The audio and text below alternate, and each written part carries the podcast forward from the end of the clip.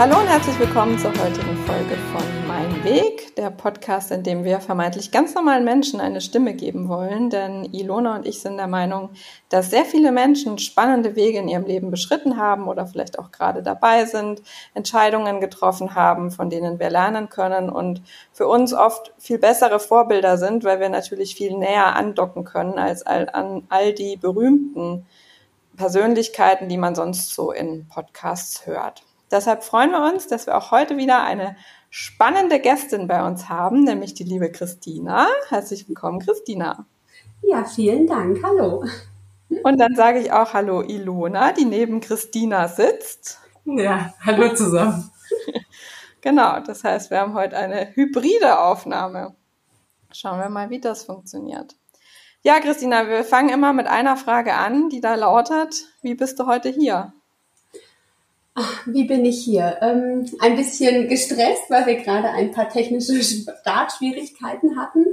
Ähm, ansonsten würde ich sagen, ist mein Leben gerade ziemlich turbulent mit äh, zwei kleinen Kindern zu Hause und Hausbau. Ähm, jetzt in der Elternzeit, von daher ist das hier gerade so eine schöne Auszeit für mich tatsächlich mit einer Tasse Kaffee und äh, einfach mal Gesprächen mit Erwachsenen. das ist so schön. Das freut uns sehr. Dann äh, hoffen wir, dass es auch für dich ein gutes Gespräch wird, auch wenn es vielleicht überwiegend ein einseitiges Gespräch wird.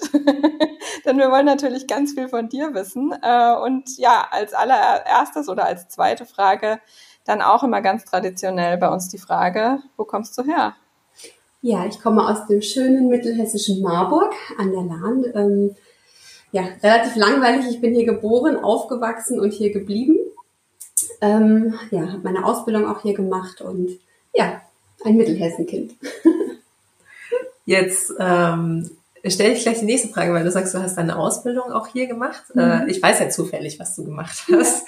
Ja. Ähm, vielleicht möchtest du dazu was erzählen, wie du zu der Ausbildung gekommen bist, weil die Schullaufbahn war relativ klassisch, ja. oder? Ja, also ich habe ähm, ne, ganz normal Grundschule gemacht, bin dann erst aufs Gymnasium, habe dann da aber in der, äh, ich glaube, achten Klasse, ähm, ja, war viel Umbruch ähm, und bin dann von dem Gymnasium auf die Realschule gegangen und habe dann meinen Realschulabschluss gemacht und habe mich so in der neunten, zehnten Klasse, glaube ich, wie viele, so ein bisschen damit beschäftigt, was möchte ich gerne äh, werden, wo soll es mich beruflich hinführen und ähm, habe mich dann für eine Ausbildung in der Pflege entschieden und ganz zufällig ist quasi nach meinem nach meiner Schullaufbahn hier in Marburg an der Uniklinik ein Projekt angeboten worden, dass man das Fachabitur und die Ausbildung innerhalb von drei Jahren absolvieren kann, hatte mich dann dafür beworben und bin da genommen worden und habe dann quasi meine Ausbildung als Gesundheits- und Krankenpflegerin äh, absolviert, quasi was früher die Krankenschwester war. Mhm. Ja. Total cool. Ähm, jetzt kann ich mich gerade nicht mehr erinnern, wie das genau war. Damals als du angefangen hast oder mhm. als du dich entschieden hast, in den Pflegeberuf zu gehen, war es damals auch schon so, dass es in der öffentlichen Diskussion klar war, dass es Pflegenotstand gibt, dass mhm. die Bezahlung schlecht ist, dass die äh, Rahmenbedingungen zum Teil schlecht sind. Also mhm. war dir das klar damals oder war das noch nicht so offensichtlich? Äh, damals war das noch nicht so offensichtlich. Man muss dazu sagen, das war 2005, als ich meine Ausbildung begonnen habe. Also ist jetzt schon ein paar Jahre her. Ähm, ich war damals süße 16.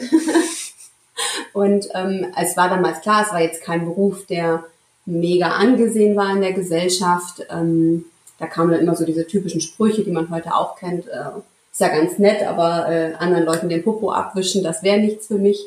Ähm, dass man da jetzt nicht reich von wird in dem Beruf, das war im Prinzip auch klar, aber dieser ganze, diese ganze Diskussion um Pflegenotstand, ähm, das gab es damals so noch nicht oder war mir zumindest nicht bewusst so.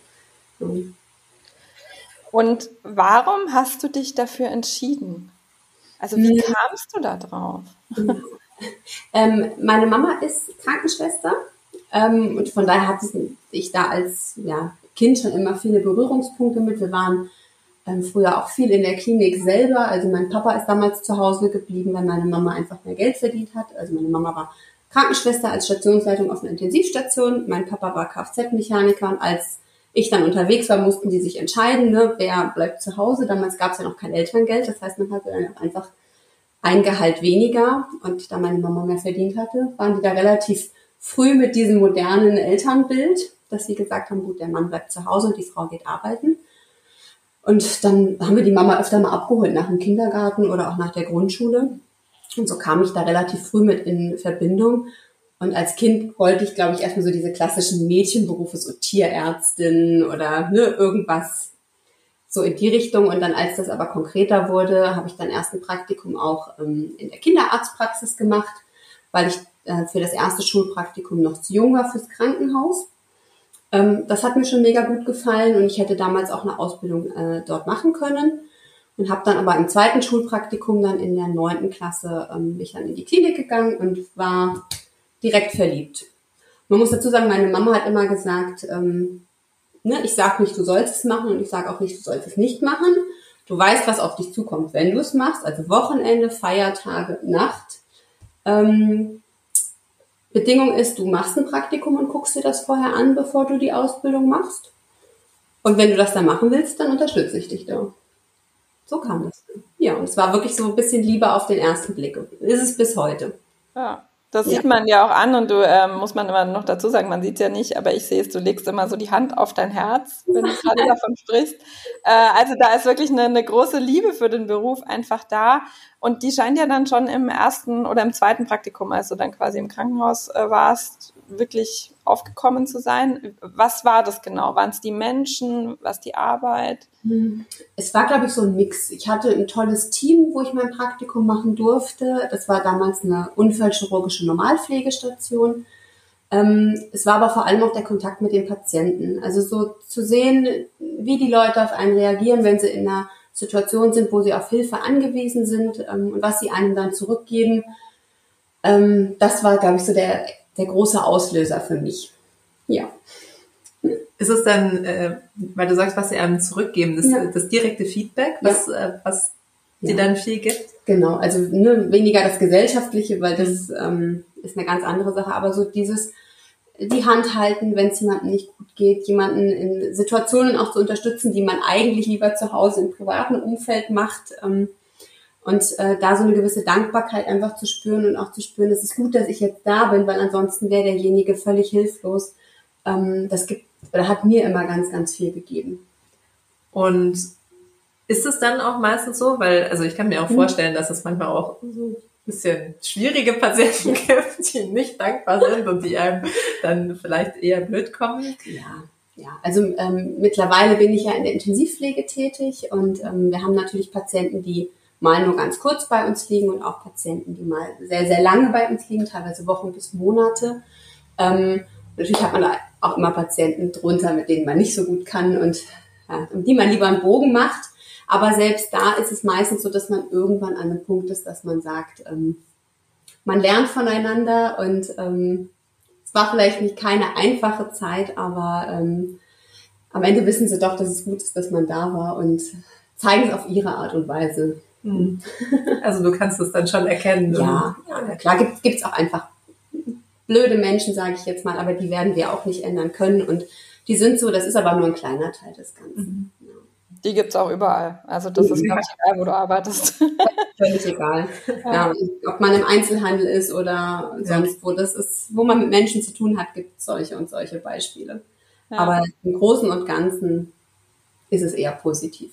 Ja. Jetzt gehen wir nochmal kurz zurück, um die, um die Geschichte sozusagen einmal weiter zu spinnen. Und dann habe ich auch noch ganz viele Fragen zu, wie ist es heute. Ähm, aber das heißt, du hast diese Ausbildung gemacht mit parallel dazu Fachabitur. Genau. Und bist dann dort wahrscheinlich, wo du die Ausbildung gemacht hast, auch fest eingestiegen. Ganz genau. Ich war dann quasi, äh, es hat ein bisschen länger dann gedauert durch das Fachabitur, waren dann dreieinhalb Jahre. Ich war dann quasi Januar 2019, äh, 2009 fertig ähm, und habe dann direkt nach der Ausbildung auf der Intensivstation angefangen. Ich habe äh, in meiner Ausbildung oder in der Pflegeausbildung ähm, macht, geht man ja so verschiedene Punkte ähm, die Stationen ab. Also man ist mal ein paar Wochen hier eingesetzt, ein paar Wochen da. Ähm, und ich hatte das Glück, dass ich auch für vier Wochen auf der Intensivstation eingesetzt sein durfte. Ähm, und habe mich da direkt mega verliebt. Also das war so direkt meine Passion. Ja, ich habe gesagt, ich will dahin und nirgendwo anders und das hat zum Glück auch geklappt, dass ich nach der Ausbildung da anfangen durfte und habe die Anfangszeit war einfach toll. Ich habe ganz viel gelernt. War eine riesen Herausforderung, äh, auch nicht immer einfach, aber ähm, ich bereue das keinen Tag bisher, dass ich diesen Schritt gegangen bin und ähm, ja, dann 2009 da angefangen, ähm, habe dann nach zwei Jahren äh, meine Fachweiterbildung gemacht zur Fachkrankenschwester für Anästhesie und Intensivpflege. Ähm, die, Ausbildung, die Weiterbildung nochmal zwei Jahre schulisch und ähm, praktisch und habe mein Fachexamen dann 2012 gemacht. Habe dann ein Jahr normal weitergearbeitet und habe dann eine Weiterbildung zur Praxisanleiterin gemacht, also quasi für die praktische Ausbildung auf Station mich weitergebildet. Genau, danach noch äh, Hygienebeauftragte drangehängt und ähm, äh, bin dann zweit, wir gucken mit den Zahlen, ich glaube es war dann 2016, äh, habe ich dann die stellvertretende Leitung meiner Station damals übernommen. Genau, und habe dann im Anschluss daran dann die Stationsleitungsweiterbildung äh, gemacht. Ja, bis äh, quasi zur zum ersten Kind, zur ersten Schwangerschaft äh, und habe danach der ersten Elternzeit im Januar 2021 die Leitung von einer anderen Intensivstation übernommen. Genau. Ja. Wow. Muss ich nochmal fragen, was ist es an der Intensivstation, was dich so reizt? Weil da haben jetzt auch wieder die Augen so geleuchtet und das scheinst du ja direkt gewusst zu haben. Also, weil das ist ja, das sind ja die wirklich schlimmen Fälle im Zweifel. Äh, das sind ganz viele schlimme Fälle, die man da mitbekommt. Ähm, es ist, glaube ich, diese intensive Betreuung. Also auf der Normalstation ist es eher so, man hat viele Patienten, man kennt die relativ oberflächlich alle gut.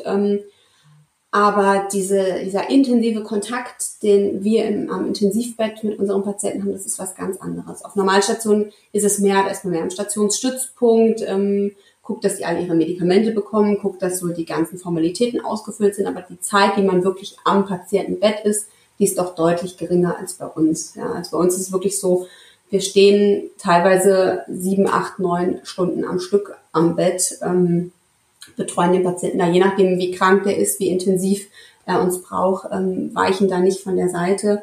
Ähm, teilweise haben wir so schwere Fälle, dass, wenn es möglich ist, eine 1 zu 1 Betreuung stattfindet. Ähm, und wir kennen unsere Patienten, ich sage jetzt mal von der Haarspitze bis zum kleinen C in- und auswendig, ähm, wenn es gut läuft. Ähm, und auch der Kontakt zu den Angehörigen ist natürlich was ganz anderes. Ja. Gerade wenn die Patienten länger bei uns liegen, wir kennen teilweise die Geschichten der Eheleute, der Kinder, wenn es ältere Personen sind. Ähm, ja, der, des Bruders, der Schwester, ähm, da ist ein ganz anderer Kontakt da. Und ähm, das ist das, was es so schön macht an der Intensivpflege, diese intensive Betreuung. Ja, dass man da ist und äh, teilweise in der schwersten Phase des Lebens da ist. Ja. Nimmt einen das nicht auch ein Stück weit mit oder wie schaffst du es, dich da abzugrenzen? Hm, das ist, glaube ich, einfach ähm, ein bisschen Erfahrung. Also am Anfang nimmt man, glaube ich, ganz viel mit nach Hause ab, beziehungsweise mir ging das so.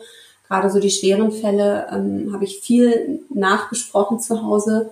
Ähm, man muss dazu sagen, ich bin mit meinem Mann, damals Freund, aber jetzt mittlerweile ist es mein Mann, wir sind jetzt 18,5 Jahre zusammen. Das heißt, der hat die ganze Ausbildung mitgemacht, ähm, meinen ganzen beruflichen Werdegang und mich da immer unterstützt.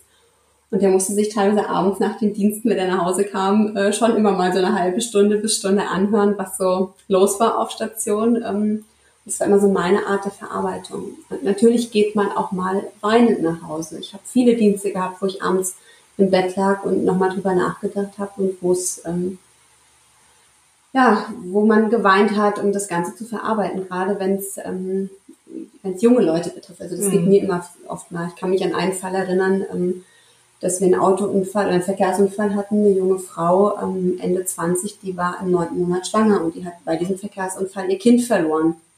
Ja, und ähm, die lag dann bei uns und die Hebammen hatten ihr, ne, die haben das Kind ist dann tot geboren worden in der Not-OP. Äh, die haben dieses Kind hübsch gemacht und haben ihr das gebracht, dass sie sich verabschieden konnte bei unserer Station. Ja, und ähm, das sind natürlich Fälle, die vergisst man nicht, die gehen einem unter die Haut. Ja, ähm, aber da wächst man ein Stück dran. Ja, ich glaube, wichtig ist, dass man für sich herausfindet, welchen Weg der Verarbeitung brauche ich, was hilft mir, sonst schafft man das nicht. Und wenn man das nur mit sich ausmacht, das funktioniert auch nicht. Also man braucht da irgendwie ein Ventil für. Ja. das finde ich jetzt total äh, interessant, dass du ja. das sagst mit, mit, dem Weg der Verarbeitung mhm. und dass jeder ja auch einen anderen Weg hat. Ist es für dich tatsächlich das drüber sprechen und das mhm. einfach nochmal irgendwie ausspeichern? Ähm, oder hast du auch noch irgendwelche anderen Methoden, wie du das verarbeitest? Also früher war es ganz viel dieses drüber sprechen. Das ist mittlerweile, man kommt ja auch in so eine Routine rein und irgendwie wird dann vieles, was für andere nicht normal ist, für einen selber dann normal. Ich glaube, das ist in jedem Beruf so. Mhm. Ähm, oft ist es dann einfach nur mal einen hohen Kaffee trinken, ganz alleine und mal auch so zehn Minuten nichts hören und nichts sehen, weil auf der mhm. Intensivstation ist man natürlich auch immer viel von Geräuschen umgeben. Ne? Hier piept eine Maschine, da ruft irgendjemand, dass er Hilfe braucht. Ähm, einfach mal so fünf Minuten, zehn Minuten gar nichts hören, gar nichts sehen und mal einen hohen Kaffee trinken. Und manchmal muss es aber dann auch das Gespräch sein. Oft sind es dann auch diese Gespräche mit Kollegen nach dem Dienst, wenn man sagt, mhm. komm, wir gehen als Team nochmal raus und ähm, die Raucher rauchen eine, der Rest nimmt sich einen Kaffee mit und ähm, man bespricht nochmal kurz den Dienst, wenn irgendwas war. Mhm. Ja, mittlerweile als Stationsleitung versuche ich auch, ähm, wenn ich merke, wir haben einen Fall, der meinen Mitarbeitern sehr nahe geht, da auch sowas wie Supervision und so anzubieten oder mhm. auch Einzelgespräche mit meinen Leuten zu führen, wenn ich merke, aufgrund von der persönlichen Ebene ja, geht das dem einen oder anderen jetzt sehr nah, dass man da auch das Gespräch mit den Mitarbeitern sucht. Hm, das gehört auch dazu. Da fallen mir jetzt sogar zwei Fragen dazu ein. Also die, die erste Frage ist, äh, weil du sagst, also heute nimmst du für dich auch einfach mal so mhm. ein paar Minuten Ruhe mit deinem Kaffee und mhm. runterkommen. Ähm, da ist meine Frage, wie schaffst, also wie schaffst du dir diese Ruheinseln? Weil, also du hast einerseits das Krankenhaus, Intensivstation mhm. viel los und du hast andererseits, du hast es vorher schon gesagt, daheim ein Mann, zwei Kinder und aktuell noch eine Baustelle. Also ich, ich glaube, da ist sehr viel mhm. wenig Raum für Ruhe. Das, das ist so die eine Frage. Mhm. Und die zweite Frage für später dann, ähm, weil du gesagt hast, du bietest auch Supervision mhm. an äh, für deine Mitarbeiter, ähm, wie du da reingekommen bist, ob du da eine spezielle Ausbildung noch mhm. bekommen hast oder ob du da auch dir das einfach selbst angeeignet mhm. hast. Das sind die zwei Fragen. ähm, die erste Frage, ähm, ich bin ja aktuell wieder in meiner zweiten Elternzeit. Ähm, das heißt, äh, ich kann das jetzt immer nur auf die Situation beziehen, quasi mit einem Kind und ohne Hausbau, Baustelle. Da war es mit oder mit einem Kind ist es natürlich so, ich bin immer, hatte meinen Dienst, äh, bin knapp von der Station gehetzt ins Auto zum Kindergarten, ne, den Großen abgeholt. Ähm, da war dann nicht wirklich Zeit, um sowas zu verarbeiten, aber das kam dann immer ähm, ja, abends, wenn der, wenn der Kleine dann im Bett lag und man dann irgendwie hier noch ein bisschen puddelt, ähm, aufräumt, den nächsten Tag vorbereitet, dann muss man sich halt, wenn man merkt, es, es kreist einem im Kopf, dann muss ich sagen, so, ich nehme jetzt mal fünf Minuten und setze mich mal auf den Balkon ähm, mit irgendwas zu trinken und äh, verarbeite das. Ähm, aber muss sozusagen jetzt im Laufe der Berufserfahrung werden diese Momente auch immer weniger, dass ich sage, ich brauche da wirklich für mich was zum Verarbeiten. Das sind, wie mhm. gesagt, so diese Extremfälle, hm. Ähm, und da helfen mir aber auch als Leitung mittlerweile die Gespräche mit meinen Mitarbeitern. Die muss ich dann ja im Dienst führen. Ähm, aber das tut bei so schweren Fällen auch mir einfach gut, hm. muss ich sagen, weil man da so diesen Austausch hat. Ähm, die zweite Frage mit der Supervision. Ähm, geschult selber bin ich da nicht drin worden. Das kam im Prinzip immer mal so auf diesen oder in diesen ganzen Weiterbildungen, die ich gemacht habe, mhm. vor.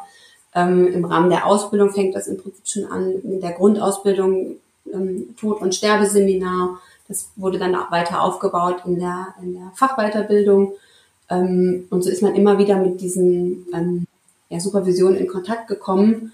Ähm, und jetzt auch im Stationsleitungskurs war das natürlich Thema, ne, was ist mit Mitarbeitern, schwere Situationen. Man muss ja auch sagen, in der Pflege ist ja auch immer mehr so dieses Gewalt gegen die Pflegende ein Thema, muss man ja ganz ehrlich sagen. Ähm, ja, also, also Patienten sowieso, aber das ist oft, weil die einfach aufgrund ihrer Situation nicht Herr ihrer eigenen Sinne sind. Wir erleben es aber auch immer öfter, dass uns Angehörige angreifen, nicht nur verbal, sondern auch körperlich. Ähm, bei uns hält sich das noch in Grenzen. Ich erlebe das bei meiner Schwester ganz viel. Die ist auch Krankenschwester. Die arbeitet bei uns in der, in der Notaufnahme in der Uniklinik und ähm, da ist es mittlerweile so, die können keinen Dienst mehr ohne Security machen. Ja, und die haben an jedem, die haben, weil die ja ähm, immer in so Bereiche eingeteilt sind. Der eine macht Chirurgie, der andere macht Innere, der nächste macht Neurologie. Immer so Telefone, dass die Ärzte sie auch erreichen können. Und die haben mittlerweile an jedem Telefon so einen Notfallknopf, dass wenn die angegriffen werden, dass die den drücken können. Damit die Security kommt, weil die schon mehrfach wirklich ähm, Übergriffe hatten. Meine Schwester war selber auch mal mit betroffen. Ähm, und im Rahmen dessen versucht das Haus uns da auch schon mittlerweile zu schulen äh, und uns da Angebote zu, an die Hand zu geben. Ja. Okay, wow. Das, äh, wow. Ähm, also ich gehört habe ich es auch schon jetzt, wo du sagst, aber dass das wirklich so krass ist, ähm, ist ja auch gesellschaftlich tatsächlich richtig fragwürdig, muss man sagen. Ne? Also da, da gebt ihr euer Leben um fürs Leben der anderen und wischt denen den Hintern ab, ja, unter anderem. Und dann werdet ihr auch noch angegriffen. Ähm, das ist schon nicht ohne. Ja, also ich glaube, das ist tatsächlich so, alle diese ähm, Berufe im öffentlichen Dienst, da ist im Rettungsdienst erleben wir das auch immer häufiger, dass die Polizei dazukommen muss, der Angriff auf Polizisten steigt. Also ein guter Freund von uns ist auch Polizist, was der erzählt, das ist, ähm, da wird es einem anders und da bekommt man wirklich Angst, äh, wo unsere Gesellschaft hingeht. Gibt es da eine Erklärung dafür? Also erklärt ihr euch das mit gesellschaftlicher Entwicklung? Oder ähm, also ich kann es dir nicht sagen. Ähm, Weiß man nee, m -m. ich glaube tatsächlich, dass so ein gewisser Egoismus steigt in der Gesellschaft. Also ich kann das ja jetzt nur auf die letzten 18 Jahre meiner Berufserfahrung zurückziehen, äh, aber dass es früher mal auch so, so Dankeschön gab, so zu Weihnachten oder zu Ostern von den Patienten oder von den Angehörigen. Da wird man, also in meiner Ausbildung haben wir so riesen Berge Schokolade dann gehabt zu diesen Feiertagen. Mhm. Äh, da wusste sie überhaupt nicht, wohin damit. Und mittlerweile ist es echt selten geworden, dass mal ähm, ein Dankeschön vorbeigebracht wird, was überhaupt nicht erwartet wird. Es fällt einfach nur auf, dass du dieses, ähm, dass die Leute so ein bisschen der Meinung sind, das ist auch selbstverständlich, weil das ist ja schließlich der ihr Job, dafür werden die bezahlt. Ja. Und mhm. wenn ich jetzt nicht innerhalb von zwei Stunden meine Behandlung so bekomme, wie ich das möchte, dann habe ich auch das Recht, da irgendwie mal Krawall zu machen. Ja. Also so, das ist das, was wir erleben oder was ich mitbekomme, auch so im, im Haus selber, im Krankenhaus. Ich meine, man kann es ein bisschen auch mit ähm, auch Extremsituationen, ne? auch die Angehörigen sind natürlich in einer Extremsituation, mhm. aber das entschuldigt ja auf keinen Fall, sich dann so zu verhalten. Also ähm, man muss ja dazu sagen, ist, zum Glück ist der Großteil immer noch der andere Part, aber es fällt halt auf, dass es immer mehr wird, ähm, was so in diese negative Richtung geht. Mhm. Ja. Ich würde trotzdem noch mal auf deinen Lebensweg zurückkommen, ja. weil mir ist vorhin eine Frage noch hängen geblieben, weil du hast ja extrem viele Weiterbildungen gemacht, mhm. einfach bis jetzt dann zur Stationsleitung. Wie, wie, kam das? Also ist das einfach klar in dem Beruf, dass man sich regelmäßig weiterbilden muss oder hattest du einfach immer mal wieder Interesse oder warum hast du es gemacht? Das ist eine gute Frage. ähm, also es, mein persönliches Interesse war immer, ähm, ich möchte besser werden in meinem Beruf, ich möchte professioneller werden in meinem Beruf. Ähm, man muss aber dazu sagen, dass, dass in der Pflege immer so ein bisschen erwartet wird, ähm, dass man das selber will. Ähm, ich sage immer, wenn wir in der freien Wirtschaft wären, würde keiner eine Weiterbildung machen, die über mehrere Jahre geht und berufsbegleitend ist, wenn es dafür nicht mehr Geld geben würde am Ende des Monats. In der Pflege ist das so. Also für meine zwei Jahre Zusatzausbildung habe ich damals 80 Euro brutto mehr bekommen. Oh wow. Ähm, und ich glaube, das ist somit ein großes Problem in der Pflege, dass ähm, ja, jeder Arzt, der, also der seinen Facharzt macht, der steigt in der Gehaltsklasse. Ähm, in der freien Wirtschaft ist es auch so, wenn du dich da irgendwie weiterbildest. Ähm, und bei uns ist es so, es wird im Prinzip so ein bisschen von der Krankenhausleitung erwartet. Es wird auch vorgegeben ähm, von der Gesundheitspolitik, dass du, wenn du gewisse Operationen zum Beispiel machen willst im Haus, ähm, dann muss eine Intensivstation vorhanden sein mit so und so viel Prozent fachweitergebildetem Personal, sonst bekommt ihr kein Geld für diese Operationen. Mhm. Ähm, aber dass das dann umgerechnet wird auf uns und auf unsere Leistung, das ist nicht der Fall. Ja, und ich habe für diese ganzen Weiterbildungen, also außer jetzt zur Stationsleitung, wobei da auch erst, als ich die Position übernommen habe, nicht als ich die Weiterbildung hatte, das war marginal, was ich da mehr an Geld bekommen habe. Ja, und, und musstest die Ausbildungen aber selber bezahlen auch? Nee, das wird vom Haus bezahlt, das nicht, genau. Ähm, es, es ist berufsbegleitend, aber trotzdem. Also es ist trotzdem so, dass wenn du ähm, das irgendwo anders machst, also der Reiz ist für die Leute trotzdem nicht da. Ja, ich glaube, das ist auch so ein bisschen Gesellschaft heutzutage, ähm, dass man natürlich auch sagt, wenn ich was gebe, dann will ich auch was dafür haben, was mhm. zum Teil auch berechtigt ist. Ähm, aber deswegen ist es, für, also ist es für uns immer schwieriger, das natürlich auch für die Leute attraktiv zu machen, ja, sich weiterzubilden und besser zu werden in ihrem Job. Merkst du jetzt wahrscheinlich auch als Leitung, dass, dass, deine Leute ja. da. Ja. Ich muss sagen, ich habe mit meiner Station, die es äh, bis dahin gab, bis ich in Elternzeit jetzt gegangen bin, ähm, eine relativ gute Quote gehabt und das war alles gut, aber ich weiß, dass ähm, wir haben acht Intensivstationen hatten wir damals im Haus, als ich in die Elternzeit gegangen bin, ähm, dass die anderen Stationen schon auch Probleme hatten, da ihre Quote zu erfüllen. Ja. Und wir immer wieder auch nach oben hin kommuniziert hatten, von der Leitungsebene nach oben hin ähm, gesagt haben, Leute, ihr müsst das Ganze attraktiver machen. Und es wird leider nur attraktiver, indem die Leute mehr Geld bekommen dafür. Du hast es aber dann aus eigenem Antrieb. Es hat dich interessiert und dir war auch klar, wenn ich, wenn ich weiterkommen will, auch wenn es also einerseits finanziell, das wahrscheinlich eher weniger, aber, aber zumindest so in der Hierarchie sozusagen, dann, dann brauche ich einfach diese Ausbildung und das. Ja, das war so mein persönlicher Anspruch an mich und an meinen, meinen Beruf, ja, meinen beruflichen Werdegang, dass ich ähm, nicht stehen bleiben wollte. Ja, für mich war immer klar, da muss eine Entwicklung da sein, es muss weitergehen. Ähm, Stillstand ist so ein bisschen tot, vor allem dann mit Anfang, Mitte 20. Also mhm, ja. Wie ist das dann? War für dich damals klar, als die Ausbildung angefangen hast oder dann auch weiter gemacht hast, dass du in, in Richtung einer Leitungsposition mhm. strebst, also dass du da diese Hierarchie weiter nach oben gehen willst, oder war es rein der Anspruch, besser zu werden in dem, was du tust? Mhm, es war für mich erstmal klar, ich gehe auf die Intensivstation und ich will ähm, diese Fachweiterbildung machen, also die Fachkrankenschwester. Und viel weiter habe ich damals gar nicht gedacht. Also das war so, ich ich habe dann ja auch einen Freund und irgendwann kommt dann bestimmt die Familie und habe so, ich gucke einfach mal, was kommt. Ähm, und nachdem ich die Fachweiterbildung gemacht habe, habe ich quasi bei mir auf Station so ein bisschen die praktische Einarbeitung für die neuen Mitarbeiter übernommen. Und das hat mir so viel Spaß gemacht, ähm, dass im Prinzip klar war, ich würde mich gerne in der, äh, ja, in dieser Nische auch weiterbilden. Und so kam im Prinzip eins zum anderen. Und dann, mhm. als ich das fertig hatte, kam dann meine Leitung irgendwann auf mich zu und sagte, hier, der Posten der Stellvertretung wird frei, äh, du Interesse? Ja, so kam dann eins zum anderen. Man muss auch dazu sagen, ich habe den Stationsleitungskurs in 2018 tatsächlich eher zufallsmäßig gemacht, weil meine damalige Leitung, ähm, von der ich dann ja zu dem Zeitpunkt die Stellvertretung war, ist akut ausgefallen. Also die musste notoperiert werden. Die lag äh, quasi auf der Nachbarintensivstation.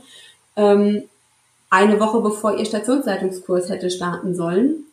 Und dann kam quasi meine Pflegedienstleitung zu mir und sagte hier, Christina, ähm, der Platz ist frei, deine Chefin wird jetzt das nächste halbe Jahr mindestens ausfallen. Ähm, machst es? Und ich so, oh Gott, äh, ich heirate in einem halben Jahr, aber okay, wir machen das. und ähm, dann war das so ein bisschen, ja, sagen wir, ein bisschen Glück im Unglück für mich, ja, so kam ich dann dazu. Ich hatte das noch gar nicht auf dem Schirm, dass dieser Part schon ansteht. Ähm, ja, und so kam ich dann zur, zu meinem Stationsleitungskurs und dann, als meine Chefin dann wieder gesund war und wir das wieder quasi in normal übernommen hatten, sie die Leitung, ich die Stellvertretung, habe ich dann für mich so gemerkt, wir machen doch einiges unterschiedlich in, unseren, in unserer Führung und ähm, konnte mich dann mit dem, wie sie das gemacht hat, nicht mehr so identifizieren und habe auch das Feedback von meinen Kollegen bekommen, dass da Unterschiede sind und ähm, dass sie das gar nicht so schlecht fanden, wie ich das gemacht habe. Und habe mir dann überlegt, es wäre eigentlich ganz schön, wenn ich irgendwann mal selber Leitung werden würde. Und bin dann schwanger geworden und äh, dann sagte mein damaliger Pflegedirektor, also das kann man sich vorstellen, quasi so mein oberster Chef in der Pflege, als ich schwanger wurde, sagte, ja, Frau Rohne, was halten Sie denn davon, wenn wir, äh, wenn Sie wiederkommen nach einem Jahr Elternzeit, äh, könnte ich mir vorstellen, da ist eine Leitungsstelle frei, dass Sie das dann machen. Und so bin ich dann quasi dazu gekommen, dass ich nach einem Jahr Elternzeit, ich habe die dann ein bisschen verkürzt, die Elternzeit wegen der Stelle, ähm, dann im Prinzip direkt eine Leitungsposition übernommen habe mit Anfang 30 ziemlich cool. Das können wahrscheinlich gar nicht so viele behaupten, dass sie direkt aus der Elternzeit in, äh, nee. in die Leitung gegangen sind. Es war auch ein bisschen herausfordernd, muss man sagen, weil es äh, damals die äh, ja, Station war, die meine Mutter geleitet hat. Also es war, äh, ja, es war so ein bisschen mh, hm, schwierig. Ist auch von dem Team von dieser Station, also von meiner neuen Station. Äh, also sie ist wahrscheinlich vorher in Rente gegangen? Genau, sie ist einen Monat vorher in Rente und ich bin gekommen. Also bist du direkte Nachfolgerin. Ja, okay. genau, oh, wow. das war nie so geplant. Ähm, für mich hat es auf der einen Seite so ein bisschen diesen beruflichen Reiz zu sagen, ich mache das, Man muss aber auch dazu sagen, es hat privat mega gut gepasst, weil wir hatten dann ja ein Kind und es war klar, irgendwie der Kleine muss morgens in die Kita gebracht werden und muss nachmittags wieder abgeholt werden. Und von den Dienstzeiten von meinem Mann her passt das. Der kann weder den einen noch den anderen Part übernehmen. Und bis dato war ich ja im Schichtdienst. Und hab, das war klar, ich kann nicht wieder in den Schichtdienst zurück mit dem Kind. Und von daher hat das halt auch privat gut gepasst, wenn man sagt, okay, ich mache von halb acht bis 15 Uhr oder 14.30 Uhr eine Leitungsposition. Das heißt, die Leitungsposition ist nicht im Schichtdienst, sondern genau, immer im Regeldienst. Ah, okay. Genau. Ja, und das war natürlich so ein bisschen dann so für mich zwei Fliegen mit einer Klappe schlagen. Es war aber schon eine ganz schöne Herausforderung. Also mir ist auch ganz schön der Stift gegangen von meinem ersten Tag, ähm, weil wie gesagt, das Team mir auch so ein bisschen vorher schon signalisiert hat, sie haben da eigentlich gar keinen Bock drauf, dass ich komme. Weil natürlich auch so dieses, du hast Schön. das ja nur geerbt und das ist, ne, du bist es nicht wegen dir geworden, sondern weil du die Tochter von bist. Erstaunlicherweise hat das aber richtig gut geklappt. Also ich, die haben, es hat glaube ich sechs Wochen gedauert, bis so alle gemerkt haben, okay, die hat was auf dem Kasten. Die macht das jetzt wirklich mit Herz und Engagement und ähm, es ging ja erstaunlich gut, muss ich sagen. Also ich habe wirklich Herzpumpen gehabt und äh, klar, ne, lief da nicht alles optimal, aber es war so, dass äh, sie wirklich traurig waren, als ich dann ins Beschäftigungsverbot wieder gegangen bin. Das ist doch das schönste Ja. Feedback. Ja, wirklich. Ja, und ähm, jetzt ist es ja, so ein bisschen in der Schwebe, wie es für mich weitergeht nach der zweiten Elternzeit, weil im Prinzip ich bin letztes Jahr im Juni oder Ende Juni ins Beschäftigungsverbot gegangen. Man sagen muss, das wollte ich auch nicht. Ich wäre gerne weiter arbeiten gegangen.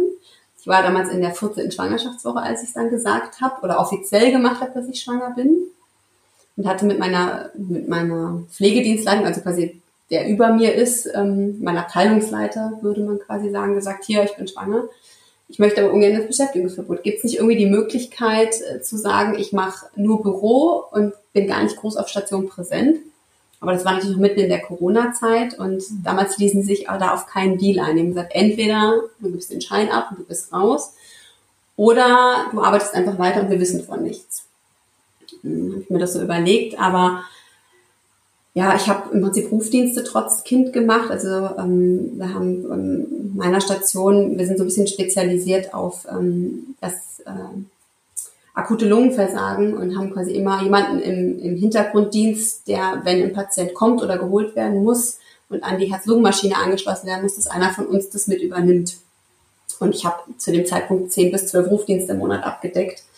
Ähm, was natürlich auch so ein bisschen finanziell in die äh, eine Rolle gespielt hat für mich. Und ähm, wenn ich jetzt gesagt hätte, ich gebe den Schein nicht ab und arbeite normal weiter, hätte ich einfach normal am Bett stehen müssen. Ich hätte aber die Rufdienste nicht mehr gemacht oder hätte sie nicht mehr gemacht, hätte dadurch finanzielle Einbußen gehabt und hätte quasi keinen Schutz gehabt zu sagen, ich gehe jetzt nicht mehr in die infektiösen Zimmer oder so. Ja. Also ich stand mit der 13. Woche noch im Corona-Zimmer ja voll maskiert, was für mich persönlich kein Problem war, aber ich habe einfach gemerkt, so der wachsende Bauch.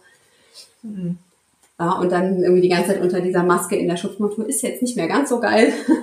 Und habe dann auch ja, für meine Gesundheit, die Gesundheit meines Kindes entschieden, ich gebe den Schein ab. War dann aber leider direkt von heute auf morgen raus. Ja, ich habe natürlich versucht, das so ein bisschen vorzubereiten. Aber es war dann so und äh, vier Wochen nachdem ich ins Beschäftigungsverbot gegangen bin, war es dann so, dass im Prinzip die Intensivstationen neu umstrukturiert wurden im Haus und äh, ich jetzt aktuell gar nicht weiß, wie es beruflich für mich weitergeht nach der zweiten Elternzeit. Ja.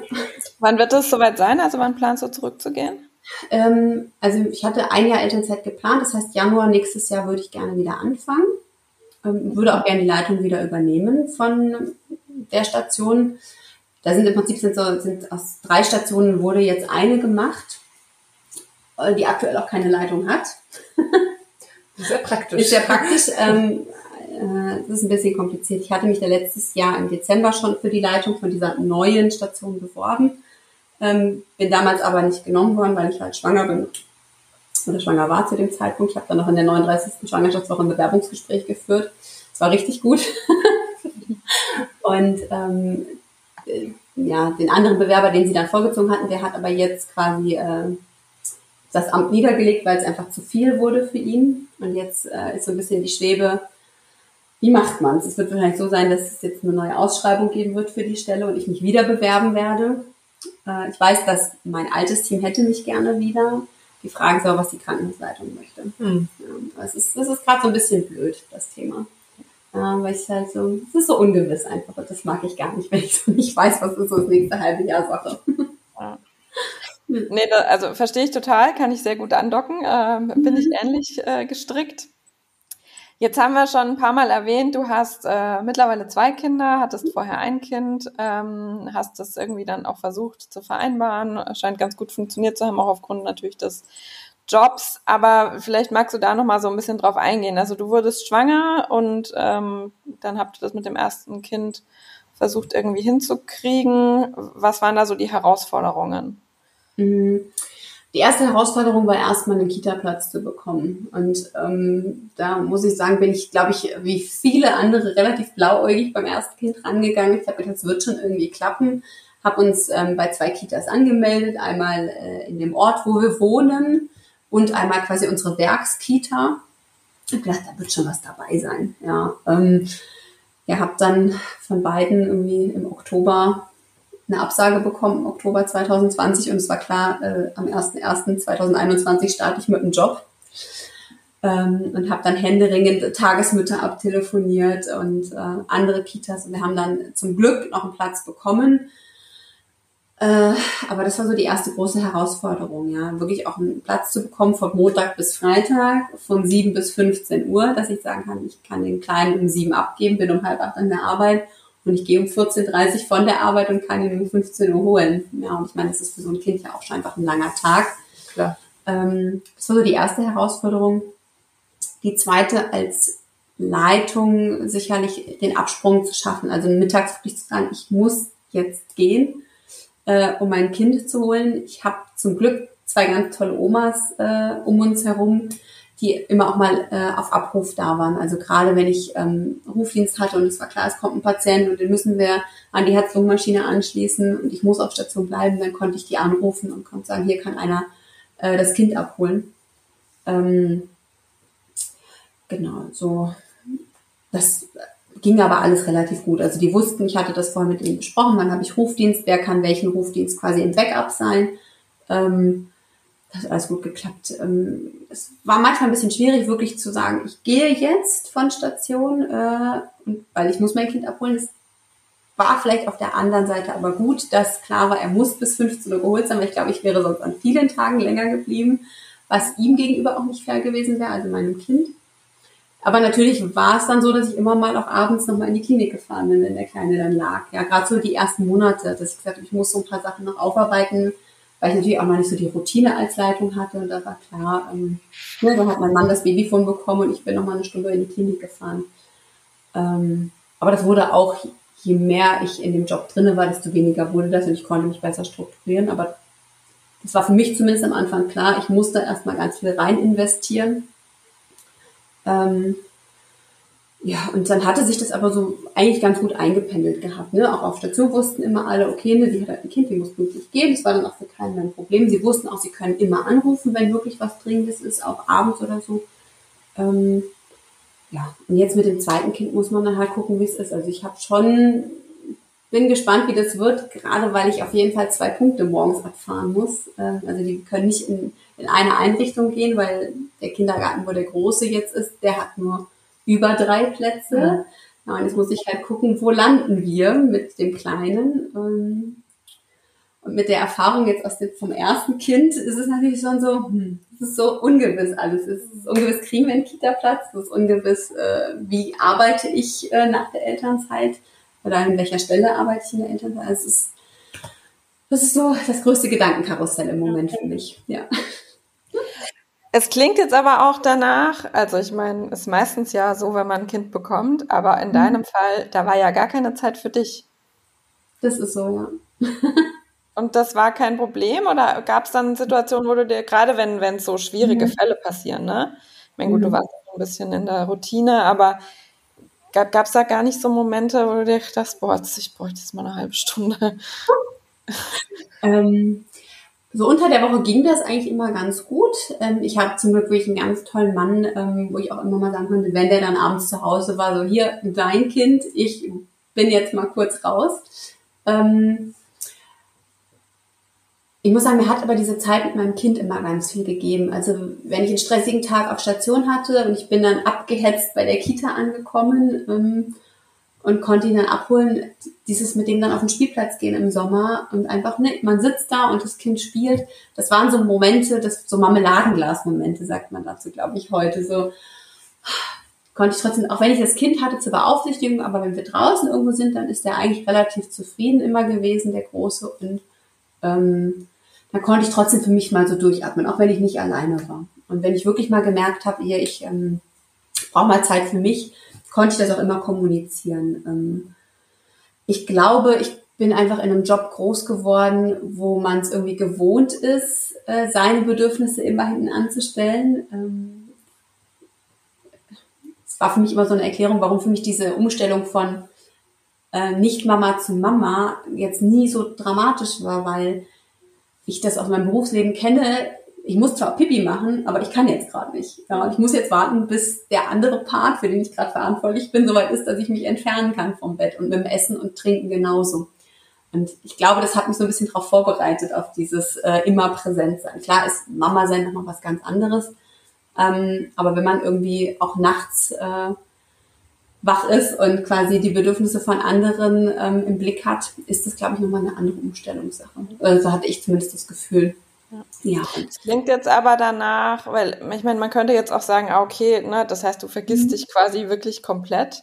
Ja, alleine aufgrund deines mhm. Jobs und dann hast du es auch, quasi ist das so eingetrimmt und äh, du lebst nur für die anderen. Aber es klingt schon so, dass du ein gutes Gespür dafür hast, wenn du wirklich mal Zeit für dich brauchst und dir die dann auch nehmen kannst. Ja, ja, das ist, glaube ich, schon so, dass man, ich merke irgendwann, dass wenn ich an so einem Punkt bin, dass ich sage, ich brauche jetzt wirklich mal eine Auszeit, ich kann das immer kommunizieren. Ich habe ähm, tolle Freundinnen im Freundeskreis, wo ich, ich anrufen kann und sagen kann, hier, wie sieht's aus? Ähm, können wir uns mal treffen? Können wir eine Runde spazieren? Äh, telefonieren wir heute Abend mal? Ähm, ich kann aber auch gut alleine sein, muss ich sagen. Also ich habe das auch oft gemacht, dass ich dann abends mal so für mich eine halbe Stunde spazieren gegangen bin oder ähm, zum Sport gegangen bin, was für mich auch immer ganz wichtig war, einfach so mal den Kopf auszuschalten und wirklich einfach mal so ja, einen Leerlauf zwischen den Ohren zu haben. ja. ja, spannend. Das heißt, wenn man jetzt so sagen würde, was möchtest du oder was könntest du anderen mitgeben? Es ist so einfach trotzdem bei sich zu sein im größten Stress und auch wenn man sich um andere kümmern muss. Also wie machst du das? Du spürst es einfach? Ja, ich, ich glaube, das ist ein Prozess, an dem man wächst. Ähm, ich glaube, man muss sich so ein bisschen fokussieren darauf, was man vom Leben will. Also ich merke das jetzt in dieser Hausbauphase ganz extrem. Ähm, jetzt ist gerade wirklich so eine Phase, wo ich so null Zeit eigentlich für mich habe, weil klar ist, mein Mann ist der arbeitet und ist auf der Baustelle nach der Arbeit und kommt abends zwischen zehn und halb elf wieder. Das heißt, ich bin im Prinzip, Moment, ich bin zwar in Elternzeit und zu Hause, aber irgendwie alleinerziehend. Ähm, und mir ganz viel gespiegelt wird so aus dem Umfeld, ähm, ne, dass das so für sie so die schlimmste Phase überhaupt war, so in vielen anderen Beziehungen und ähm, Elternschaften. Und ich mh, hm, weiß nicht, das fällt auch so dieser Fokus auf diese Me-Time momentan in der Gesellschaft ist ja relativ groß. Ich bin, glaube ich, aber eher so gestrickt, dass ich sage, ich weiß, was ich will. Und ich stelle mir so diese Frage, wo will ich nächstes Jahr um die Zeit sein und was muss dazu führen, dass wir da hinkommen. Ähm, und das ist jetzt eine zeitintensive Phase, aber ich weiß, wofür das ist. Ja, und wenn ich wirklich merke, ich muss jetzt durchatmen, dann ist das so. Aber ist vielleicht auch so jobtechnisch wieder. Also manchmal muss man die Pobacken zusammenkneifen und irgendwie da durch. Und ähm, man wächst mit seinen Herausforderungen. Und ähm, ich glaube, das ist was, das merke ich zumindest immer so bei meinen Kollegen, die jetzt so nachrücken, so mit Anfang 20, dass so ähm, dieses, ich brauche diese, meine Zeit für mich und ich muss so ähm, ja immer so Rückzugsorte für mich haben. Ja, das ist ganz wichtig, aber es gibt auch immer mal wieder Phasen im Leben, da ist das einfach weniger und da muss man da durch. Und ich das Gefühl, die Gesellschaft vergisst momentan, dass ähm, so gut wie es uns jetzt geht, ging es uns, glaube ich, schon lange nicht. Also ich meine, unsere Großeltern und Eltern teilweise sind eine Nachkriegsgeneration groß geworden. Also die hatten, die hatten überhaupt keine Zeit für sich. Und ähm, das war sicherlich nicht alles gut und ne, auch so psychische Erkrankungen und so ist ganz darauf zurückzuführen. Aber ich glaube, man muss sich einfach immer mal wieder vor Augen halten, wo will ich hin und was muss ich dafür erreichen. Nicht um jeden Preis, keine Frage, aber man muss auch mal aus seiner Komfortzone raus. Ich finde, das ist eine gute Anmerkung, weil ja, manchmal muss man die Probacken zusammenkneifen mhm. und da einfach durch. Und jetzt hast du schon gesagt, ähm, ich, ich weiß ja, oder ich bin mir bewusst darüber, wo ich mhm. nächstes Jahr stehen will. Das bringt mich zu der nächsten Frage, wo willst du denn noch hin in deinem Leben? Wo willst du nächstes Jahr sein und vielleicht dann auch im weiteren Verlauf? Ähm, also das große Ziel ist, in einem Jahr im Haus zu sein. Ja, so, ähm, ja, dieser Traum von dem, ja, von dem Zuhause der eigenen Familie tatsächlich zu verwirklichen weil wir sind jetzt hier in einer, in einer 70 Quadratmeter Wohnung mit äh, ja, einem Kinderzimmer, einem Schlafzimmer und zwei Kindern. Das geht, aber ich äh, merke langsam, dass es ein bisschen eng wird und freue mich wahnsinnig darauf, dass wir uns einfach ein bisschen entfalten können. Mit eigenem Garten und ach, ja, die Kinder können toben und man muss auf keine Rücksicht nehmen im Haus. Da, werde ich, da freue ich mich sehr, sehr drauf. Ähm, Beruflich hoffe ich, dass sich äh, mein Kampf lohnt und dass ich nächstes Jahr wieder als Leitung dastehen werde. Mit einem Kita-Platz für den Kleinen und den Großen, dass alle gut betreut sind. Und ähm, ja, dann schauen wir mal, was, wenn das Projekt abgeschlossen ist mit Hausbau und Leitung, was da noch so kommt. und dann schaust du einfach wieder, was sich so ergibt. Genau, ja. Wie, wie ja. bisher auch. Ganz genau. Was schön. Und ich, also eine Sache würde ich gern tatsächlich zu dem, was du vorher erzählt hast, noch. Ja. Mit der Zeit für sich und gesellschaftlich und Me-Time und so ähm, sehe ich ganz genauso. Und ich glaube, was man bei dir auch stark spürt, ist, du hast jetzt keine Zeit oder wenig Zeit für dich alleine, aber du ziehst ja extrem viel Energie aus dem, was du tust. Mhm. Ja, aus deinen Kindern, aus deinem Job.